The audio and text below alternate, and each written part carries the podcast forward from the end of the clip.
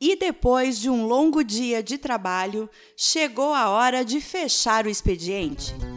Está no ar mais um episódio do Fechando o Expediente, o podcast da Amaral, Andrade e Rodrigues Advogados. O primeiro gravado e produzido por um escritório de advocacia do norte do Rio Grande do Sul.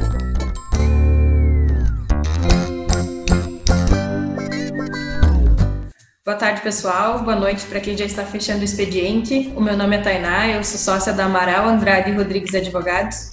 E hoje eu estou aqui para gravar o nosso podcast, o Fechando o Expediente, que está num modelo um pouquinho diferente, né? Hoje nós estamos com imagem também, uh, porque nós vamos gravar com uma convidada muito especial para continuar a nossa série das parcerias. Essa série foi iniciada há algumas semanas atrás quando meu sócio William entrevistou o engenheiro ambiental Augusto Renkmeier. Vocês podem conferir lá no YouTube e também no Spotify. Uh, e hoje nós temos uma convidada mais do que especial, uma arquiteta, o nome dela é Jéssica Neckel, grande parceira do nosso escritório. E agora eu vou chamar a Jéssica para ela conversar um pouquinho com a gente sobre uh, essa parceria entre a área da arquitetura e o direito, e também para se apresentar e falar um pouco do trabalho dela para a gente. Oi, Jéssica, tudo bem? Seja bem-vinda.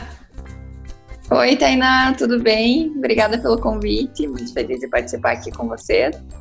É um podcast que eu escuto muito, gosto muito do trabalho de você. Que bom. E aí, Bom, bem? então, tudo bem. Como a Tainá disse, meu nome é Jéssica, tenho um escritório de arquitetura aqui em Passo Fundo, que leva o meu nome.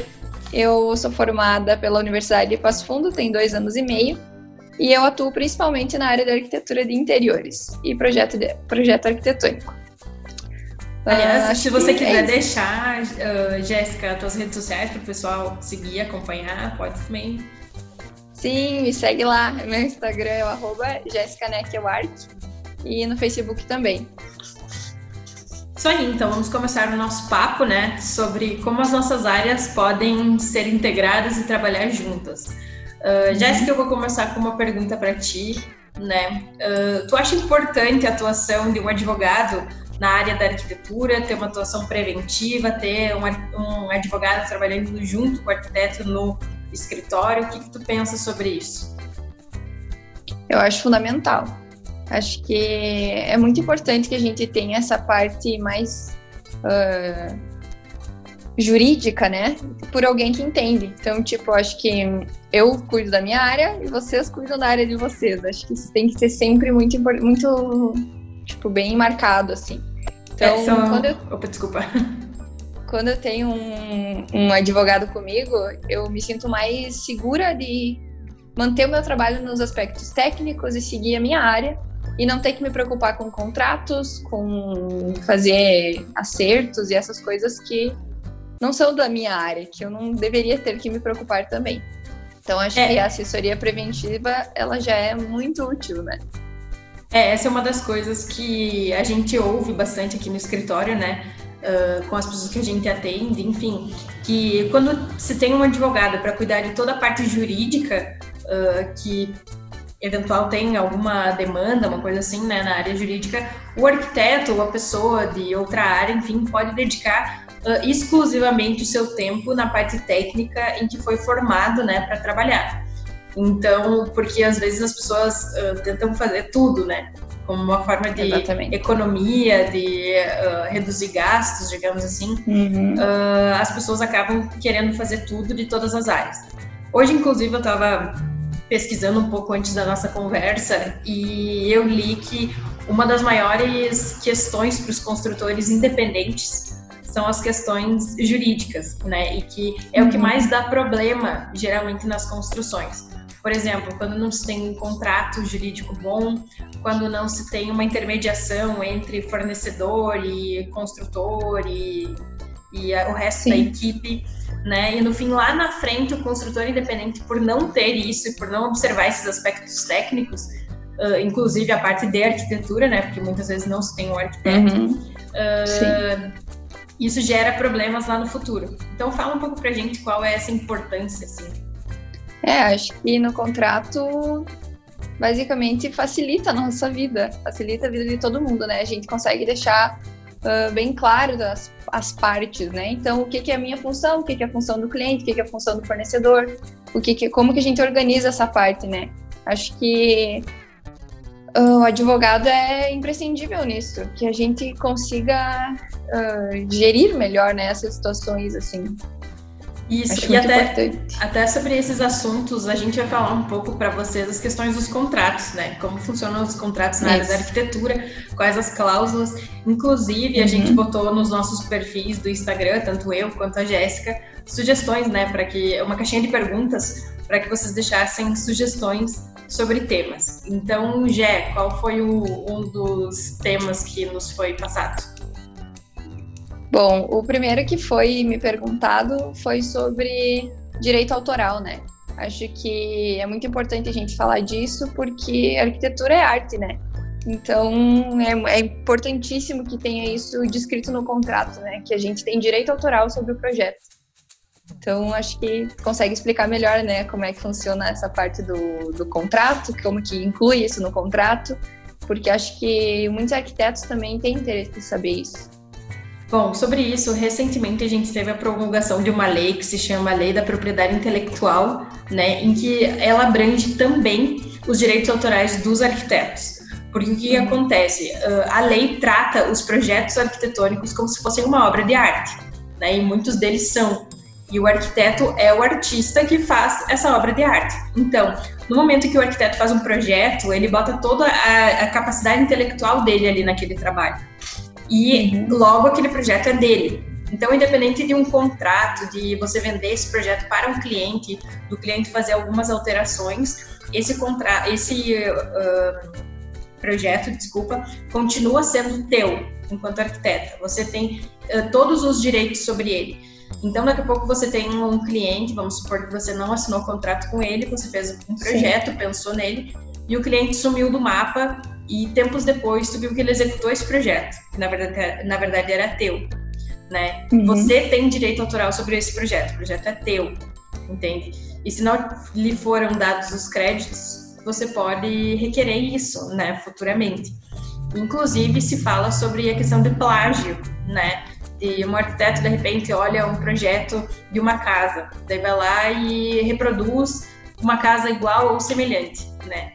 Isso também é, é um plágio, uh, viola o direito autoral do primeiro arquiteto que fez aquele primeiro projeto, e ele pode sim, talvez, né, dependendo das circunstâncias, porque tudo no direito depende, e sim. cobrar uh, numa instância judicial, né, como ação indenizatória, danos morais e danos materiais. Então, quanto ao direito autoral, isso é uma cláusula bem importante de se constar num, num contrato né, arquitetônico, tanto entre o arquiteto e o cliente, quanto até mesmo o fornecedor, dependendo da situação. Então, é uma cláusula uhum. bem importante. Bom, e sobre os contratos ainda, né, eu acho que é importante dizer que muitas pessoas às vezes procuram contratos prontos, procuram no Google, uhum. procuram de consultoras maiores e não pensam num contrato personalizado para o seu empreendimento, né? Uhum. E é bom ressaltar que cada empreendimento tem as suas peculiaridades e pode ocasionar, né, uh, outros problemas lá na frente, né? Poupar dinheiro agora pode ser que lhe dê mais gastos futuramente. E especificamente a questão da arquitetura tem alguns pontos, né, que são importantes para o arquiteto de se mencionar num contrato. Então, acho que a gente pode falar, por exemplo, das revisões de projeto, das modificações. Uh, como é que funciona isso na prática? Jéssica? Bom, uh, na prática, a gente, desde o início, a gente decide com o cliente como vai ser feito. Então, já define com eles quantas modificações ele vai poder fazer, a que ponto do projeto ele vai poder fazer essas modificações, como que a gente vai enviando para ele o projeto, para a gente conseguir andar também, né? A gente não pode ficar estagnado no projeto. Então, a gente limita a quantidade de modificações às vezes não, mas isso é, depende muito de cliente para cliente, de qual tipo de projeto é, do que que envolve, né? Se é muito grande, se não é tanto, se a gente acha que vai demorar muito tempo, se o cliente tem pressa, se não tem. Então acho que isso é bem é importante especificar no contrato isso também, porque cada cliente é um cliente, não tem como tu multiplicar os contratos iguais e seguir fazendo a mesma coisa, não, não funciona assim. Acho que basicamente é isso. E essa questão da modificação do projeto, da revisão e tal, isso influencia no prazo final da entrega? Influencia muito. Se a gente não estabelece uma quantidade de modificações, o cliente fica livre para modificar o quanto ele quiser, né? Então, isso vai atrasando a obra, atrasando a entrega de projeto, atrasando tudo, né? E uma coisa leva a outra. Então, atrasa o cronograma, a gente de repente já fez, já começou a orçar e já começou a selecionar alguns fornecedores, algumas equipes.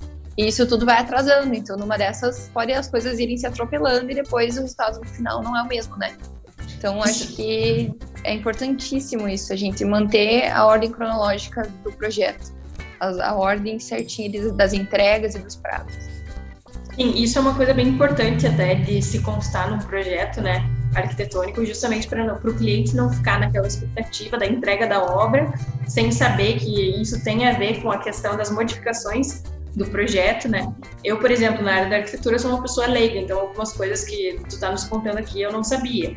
Por isso que é extremamente importante quem não é da área ter um contrato para estar tá especificado tudo ali, ter a segurança, né? Uh, você enquanto profissional, né, para não ser cobrado de uma coisa que não não pode ser cobrada, né? E o cliente também para ter a garantia dele das modificações e também ter ciência do prazo, né? Isso é muito importante. Exatamente. E quanto ao acompanhamento de obra, eu considero que também é uma cláusula muito importante no contrato. Mas o que consiste uhum. o acompanhamento de obras? Uh, se tu puder explicar para a gente também. Uh, então, Tainá, aqui no escritório a gente busca sempre vender junto o acompanhamento de obra com o projeto arquitetônico ou o projeto de interiores, né? É muito importante que a gente consiga acompanhar a obra, ter uma frequência em obra, para o pro projeto sair fidedigno, né? Conforme o projeto, né? Então, Uh, é muito importante para nós aqui seguir o projeto, a risca, fazer tudo certinho, manter o cronograma e tal. Então, para isso, sair tudo certinho, o acompanhamento de obra é imprescindível, a gente tem que ter. Uh, o que acontece? Isso também é estabelecido em contrato, né? Pode ser que o cliente não queira pagar pelo acompanhamento de obra, pode ser que ele queira só o projeto de interiores. E eu vou tentar insistir, vender também o acompanhamento, porque é muito importante. Mas se o cliente não quer, de, de forma alguma, assim, uh, então ele vai estar específico no contrato, que o acompanhamento de obra não será realizado também, né? Então é de. Não tem como o projeto sair 100% como sairia se a gente estivesse acompanhando, né? Sim. Em relação a essa questão do acompanhamento de obra, por exemplo, uh, tem alguma delimitação de horário? Vocês têm que ficar o tempo todo na obra? Vocês não têm? Que isso é uma coisa também super interessante de constar no contrato, né? Porque daqui a pouco a obra está tá acontecendo e o cliente pensa, meu Deus, mas eu contratei o acompanhamento, o acompanhamento de obra e o meu arquiteto não está aqui 24 horas por dia. Então eu acho que isso é uma coisa importante de se deixar claro também. Bom, não, né? A gente não fica 24 horas na obra. Uh, o que acontece também é especificado em contrato. Então, a gente pode estipular horários, a gente pode estipular vezes na semana. Uh, o que acontece também que eu busco colocar é acompanhamento de obra conforme necessário. Então, nas etapas que eu acho importante que eu esteja junto, olhando e cobrando os funcionários e fornecedores, eu acho importante que eu acompanhe a obra. Tem momentos que não é, então não adianta eu querer estipular, tipo, ah, eu vou ir segunda, quarta e sexta, das 9 às 11 da manhã e das 2 da tarde às 3 da tarde. Se nesse horário não vai acontecer nada nesses Sim. dias. Nada relevante, eu quero dizer. Então, se é tipo uma montagem de marcenaria, de repente que vai levar o dia inteiro, eu prefiro usar nesse dia a, o acompanhamento do que usar num dia que fica vazio, assim, que eu não tenha assunto, eu não precise tratar de nada, né? Então, acho Sim. que isso é bem, é bem relevante também constar no contrato que não precisa ser especificamente um horário ou um dia da semana, que é mais conforme o necessário mesmo. Sim.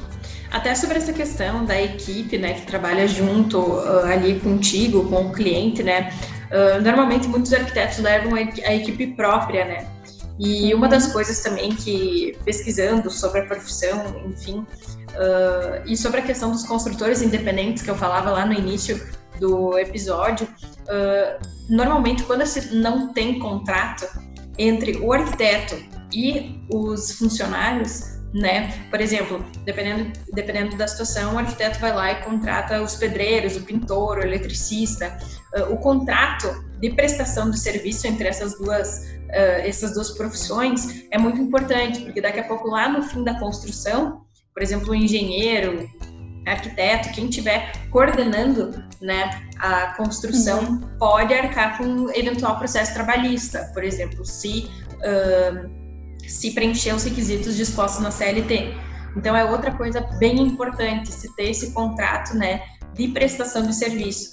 E também no contrato do arquiteto com o cliente, eu acho que é importante mencionar até que ponto vai a responsabilidade do arquiteto, né? Se é o arquiteto Exatamente. que tem responsabilidade pelos funcionários, pelos que os, os funcionários fazem ou deixam de fazer. Então, sobre isso também, se tu puder falar um pouco da tua experiência para gente. É, eu acho que isso também é bem relevante, assim, né? Então a gente tem responsabilidade na indicação, né? Então eu indico a minha equipe de pedreiro, de, de pintor, de eletricista, marcenaria e de colocação de pedras, né? Marmoraria e enfim. Uh, então eu sempre busco indicar a minha equipe porque é uma equipe que eu trabalho e que eu já tenho intimidade, já conheço, já sei como funciona, já sei os prazos, já sei que não atrasam mas pode acontecer dessas equipes terem funcionários ou algumas pessoas aliadas que vão fazer algo que eu não possa me responsabilizar. Então eu me responsabilizo pela parte de obra. Eu vou cobrar, eu vou ir atrás, eu vou, vou cobrar, literalmente cobrar, né? Ah, isso tem que ser feito, isso não foi feito ainda, isso tu tem que agilizar, isso não precisa, isso a gente pode postergar. E só que referente ao pessoal, eu não posso me responsabilizar, né? Então, se vem acontecer algum imprevisto na obra que seja de cunho pessoal, eu não tenho como me responsabilizar por isso. Sim, tipo em relação à conduta da equipe, né? Exatamente, bem Sim, entendi. E sobre as questões de pagamento, né, que é uma coisa bem importante assim que se Sim. fala, né? Uh, os pagamentos de taxa, por exemplo, tudo que um uhum. arquiteto precisa fazer, assim, que envolve no projeto, uh, o pagamento da, das questões cartorárias, tabelionato, enfim. Uh, isso como que normalmente tu divide com os teus clientes ou como o pessoal da arquitetura faz, né? Eu vou falar na minha experiência no meu escritório. Uh, em contrato especifico que os pagamentos de eventuais taxas não estão inclusos no valor do projeto. O que está incluso no valor do projeto é a RT. Então, a responsabilidade técnica está inclusa no valor do projeto o resto não. Então, eventuais taxas que tem que pagar na prefeitura, de repente, plotagens, algumas eu consigo incluir, mas se são feitas muitas modificações, muitas idas à prefeitura, enfim, eu não consigo incluir. Então, isso que isso tudo tem que estar no contrato já, né? Aqui eu busco deixar só o RT incluso no projeto arquitetônico. E as taxas todas por fora, assim, né? O cliente que fica responsável por essa parte do pagamento das taxas. É, isso é muito importante também constar né, no contrato, porque daqui a pouco, por exemplo, novamente, eu completamente leiga né, na parte da arquitetura, não faço ideia quais as taxas que têm que ser pagas para a realização uhum. de um projeto, de uma obra, enfim. Então é importante para o cliente ter essa ciência do que, que ele está pagando também, né, com o valor do, do projeto e também o que, que ele vai ter que pagar por fora, né? Isso são coisas uhum. extremamente importantes. E ainda falando das questões dos contratos, né, a questão do pagamento dos honorários do arquiteto. Isso é uma coisa muito importante também deixar claro a forma de pagamento, como vai ser feito, data de vencimento. Se o cliente não paga no prazo, sim, pode incorrer em juros, né? Então, isso são coisas bem importantes de deixar claro, assim, no, num contrato. E também, né, pessoal, para muitas áreas a gente sabe que o contrato às vezes é um tabu, né, que leva certa formalidade e as pessoas ficam com o pé atrás, tipo, ah, não precisa ter um contrato, a gente não precisa assinar nada, porque a gente se conhece, tem uma relação íntima.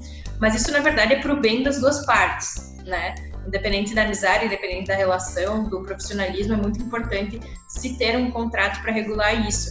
E eu acho que nós, advogados, também precisamos mudar um pouco a nossa forma de pensar nos contratos. Porque os contratos sempre foram feitos de uma forma super formal, com palavras super difíceis, dar uma distanciada das pessoas desse instrumento, quando na verdade a nossa profissão também é se comunicar por documentos.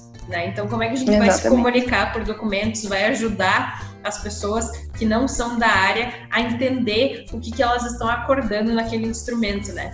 Então, por isso que eu acho que é um, mais um trabalho conjunto, assim que a gente pode fazer, uh, melhorando essa, esse instrumento que é tão importante nas nossas áreas, né? Mas seguindo então, Jéssica, não sei se tem alguma observação sobre isso ou já vamos partindo para a próxima perguntinha, né? Que eu sei que tinha mais uma lá na nossa caixinha de perguntas. Não, acho que podemos seguir.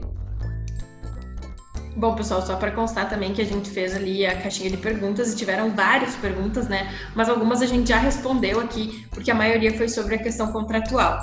Então agora a gente vai ver algumas diferentes sobre outros assuntos que interessaram as pessoas. A outra pergunta que a gente recebeu também, que eu achei bem interessante, foi sobre desmembramento e averbação, né?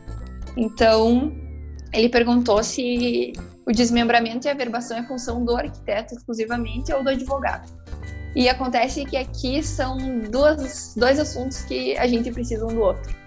Eu acho que o desmembramento inicia no arquiteto ou no engenheiro, né? Alguém que seja habilitado pelo CAL ou pelo CREA a gente tem que fazer toda uma, uma análise né, do terreno, ver se é possível desmembrar ele, se não é, se a gente tem que usar alguma outra lei municipal para conseguir desmembrar esse terreno. A gente tem que olhar o zoneamento urbano, a gente tem que ver a área, é, várias coisas que influenciam nisso, né? Uh, influencia lote mínimo, tudo isso. Que as pessoas não têm muita noção, né, de como funciona isso. Essa parte é principalmente do arquiteto ou do engenheiro. Então a gente que vai ir atrás dessas informações para o cliente, a gente tem que desenhar também como é o terreno hoje, como que a gente propõe que ele fique, a gente busca as assinaturas do proprietário e faz toda a documentação para levar à prefeitura. A parte de averbação, acho que a Tainá vai conseguir explicar melhor para vocês como funciona. Sim, e essa parte de desmembramento, como tu estava falando, é uma coisa, é um trabalho tão em conjunto né? Porque uhum. envolve todo o conhecimento técnico da arquitetura e também todo o conhecimento técnico jurídico de um advogado, né? Porque isso depende muito do conhecimento sobre as leis, que são muitas leis que tratam sobre esse assunto, principalmente leis municipais, leis regionais, né? E para isso a gente precisa de um auxílio mútuo, assim, porque na faculdade a gente estuda, na faculdade de direito, né? A gente estuda alguns pontos específicos sobre desmembramento, assim, não é, a gente não se atém muito porque a parte de arquitetura é tão importante quanto, sabe? Então a gente sabe o que está na lei e, e, depende de, uma, de um olhar técnico de um arquiteto, né? Sobre a questão da verbação. A verbação é um trabalho, sim, mais jurídico, né? E o que, que consiste a verbação? A verbação são anotações, modificações, alterações que ocorrem num registro, né? Quando uma pessoa faz uma, uma construção, por exemplo, e ela tem que averbar essa construção. O que, que é essa averbação? É reunir toda a documentação, né, em relação a essa construção, ir até o tabelionato de registro, né, porque só os tabelionatos registrais que têm essa atribuição, daí eles pegam essa uhum. matrícula desse imóvel, esse registro do imóvel, e lá eles averbam essa construção. Ou seja, qualquer construção, benfeitoria, modificação que é feita em cima desse terreno, desse imóvel, tem que ser averbado. Então, eles botam uma observação, digamos assim, que seria uma averbação naquela matrícula, né? E isso uh, o advogado tem o conhecimento técnico para fazer. E é isso, agora vamos pensar em alguns outros questionamentos, né, que as pessoas nos trouxeram. Por exemplo, uh, uma questão é em relação ao parecer né? Uh, Jéssica, vocês costumam fazer parecer na área da arquitetura ou como é que funciona? Não sei se é uma coisa que vocês fazem, que vocês não fazem. Agora é uma pergunta bem de uma pessoa que não sabe como funciona. Algumas empresas, sim, né? Se a gente precisa uh, fornecer esse parecer para algum, alguma empresa que tenha acionistas ou que precise, né, de aprovação do governo para alguma coisa, então sim. Mas eu, particularmente, nunca fiz, nunca precisei fazer. Uhum. Se tu quiser explicar para nós como funciona isso também, acho que é bem legal. É, a gente costuma também fazer bastante parecer jurídico, né? Às vezes as empresas, as construtoras, escritórios de arquitetura uhum. precisam de um auxílio jurídico, mas de repente não tem a necessidade de ter um escritório de, uh, de advogados integrando a sua equipe, né? De dentro do escritório. Então, muitas vezes se é solicitado uma consultoria jurídica, né, que pode ser uhum. feita em forma de parecer jurídico também, em que a gente sana todas as dúvidas jurídicas uh, em relação ao que se tem, né, à demanda que se tem. E além disso, né, muitas pessoas nos perguntaram sobre a participação dos escritórios de arquitetura em licitação. Uhum. Uh, isso é uma coisa que também é possível, inclusive aqui em Passo Fundo a gente tem vários exemplos. Como eu já mencionei aqui no podcast, eu trabalho também na Prefeitura de Passo Fundo, na Procuradoria, então eu tenho contato com escritórios que participam também de processos de licitação. Uh, e Gé, não sei se tu pode nos dizer mais ou menos como qual a forma né, de participação dos arquitetos, se, se participa com uh, os projetos, se é fazendo um projeto de algum imóvel público, como é que funciona? É, então, para fazer a participação dessas licitações, a gente precisa juntar muitos documentos também, né? Uh, além de fornecer o melhor valor, o melhor projeto, a gente tem que fornecer também uma tabela gigantesca de valores que são fornecidos pelo, pela cidade, pelo governo, enfim, né, do estado do Rio Grande do Sul. Então a gente tem que seguir uma tabela desses valores, fazer realmente uh, o valor ficar o mais o mínimo possível e melhor bem aproveitado, assim, né? Sim. Então acho que a parte de documentação e essas coisas assim, acho que se a gente tem um advogado junto, facilita imensamente, né? Porque não é nossa área, então a gente acaba uh, perdendo muito tempo, né, fazendo coisas que não é da nossa competência. Isso, e é como eu já falei aqui também no podcast, né, para as pessoas que nos acompanham, uh, o processo licitatório, uh, ele é, na verdade, uma concorrência entre várias empresas, várias pessoas que estão disputando um serviço, né, e o poder público pode escolher entre todas as pessoas qual é a proposta mais rentável para si né? Qual que é a proposta mais Exatamente. benéfica para si, ou que é o melhor trabalho, com o melhor, o melhor valor, como a Jéssica disse. E sobre isso, o advogado estuda isso na faculdade, né? O advogado conhece todo o processo licitatório. Então, o escritório de, arquitetura que participa de uma licitação uh, tem todos os requisitos técnicos para se preocupar numa, numa licitação e, além disso, tem que pensar no processo licitatório, nos prazos, na documentação, em tudo que tem que se fazer, então se perde muito tempo, né?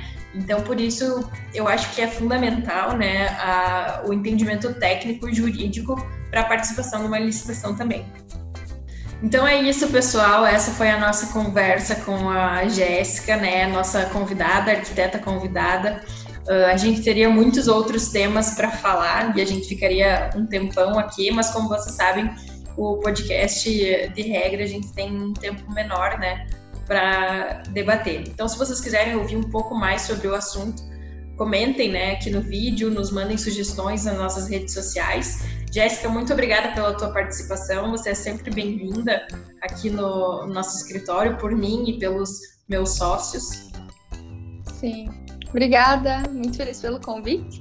Foi muito boa essa conversa. Acho que vai esclarecer bastante coisa para a galera que tinha dúvidas aí. E é Com isso. Certeza. Obrigada. Com certeza. E, gente, sigam a Jéssica lá nas redes sociais dela, acompanhem o trabalho dela, que é muito bom. Isso. uh, e as nossas redes sociais aqui do escritório, né? O Instagram é aar.advogados. E no LinkedIn, no Facebook, nas outras redes, é só procurar por Amaral Andrade Rodrigues Advogados. Certo? Muito obrigada pela atenção de vocês e até o próximo episódio. Tchau!